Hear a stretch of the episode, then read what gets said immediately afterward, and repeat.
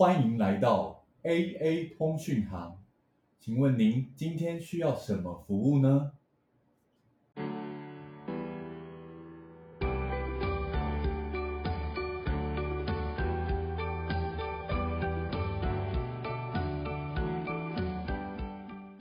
大家好，我是 AA。大家好，我是阿奈。大家好，我是大伟。哎，大伟哥，你为什么叫大伟啊？这个问题问的真好，不如我们就来聊聊什么是通讯吧。啊，要聊什么是通讯呢？好啦，什么是通讯？通讯就是就对我们一般人来说，通讯就是我们拿起手机，就我现在想要找的对象是 AA，我就拿起手机拨个电话，哔哔哔，就把我们的有些人把我想要传达的资讯告诉我们的 AA，就是一种通讯方式喽。其实这个说法只说对一半。其实简单的通讯系统，它只需要有三样东西：一种是接收端，一个是发送端，还有一个是媒介。像我们日常生活中在聊天，那我的嘴巴就是发送端，那对方的耳朵就是接收端。那我们的媒介呢，就是传递声音的空气。那像刚刚大伟哥说的，讲电话这件事呢，接收端跟发送端就分别是我们的手机，而媒介呢，就是传递我们声波的电磁波。大家了解了基本的通讯系统之后，大家知道在没有手机的时代，人类是怎么通讯的吗？心电感应，飞鸽传书，嗯，心电感应好像不太对哦。心电感应的问题在于，虽然你有很强大的发送端，可是对方却没有相对应的接收端，而且你也没有媒介来传递你的心电感应啊。那刚刚大伟哥说的飞鸽传书就是非常经典的案例啊。那早期呢，人们在没办法见到对方的时候，想要进行通讯，通常都是利用人力或兽力来写信啊。或者是发送口谕啊等等，圣旨到这样，没错，就类似像圣旨到，圣旨都要由谁来传递？都要有皇帝身边的亲信才不会篡改圣旨，也因此可以证明什么嘞？以前的通讯有什么大问题？那就是很容易被更改，嗯，或者是很容易被伪造，因为它没有所谓的加密系统。你看圣旨，我只要一拨开，我是不是可以改里面的字啊？就好像很有名的传于四子跟传十四子这个故事啊。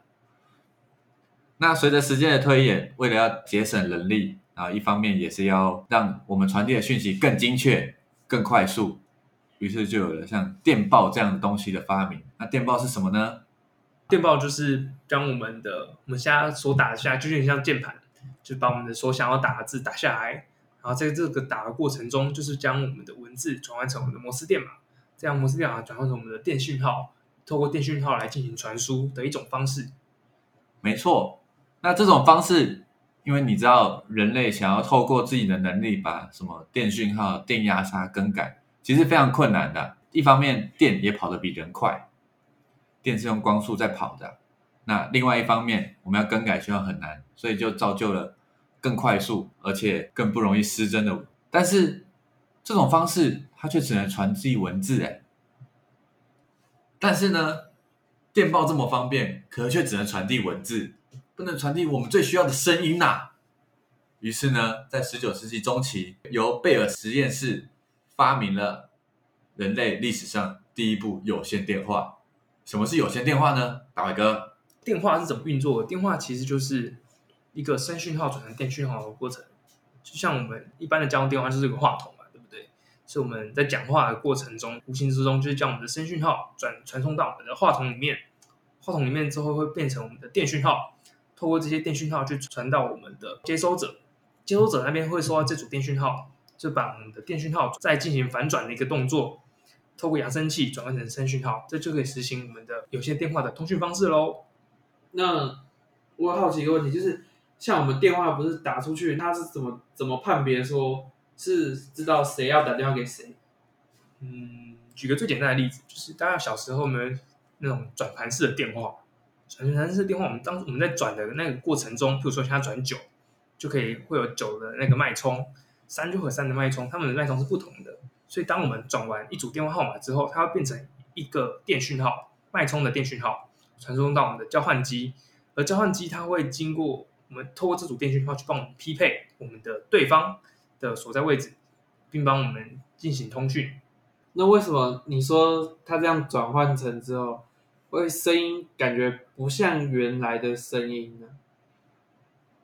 因为当时由于技术的关系，所以他们走的是类比比较类比的方式。类比类比会必须会有什么问题？类比的问题就是他们会有很容易受杂讯干扰，所以我们在我们传递过程中会有产生一些杂讯，所以我们在我们最后我们在接受的时候就会复杂在这些一些杂讯上面，所以我们的声音就会听起来杂杂的，或有一些闷闷的感觉，是我们的有线电话的通讯方式。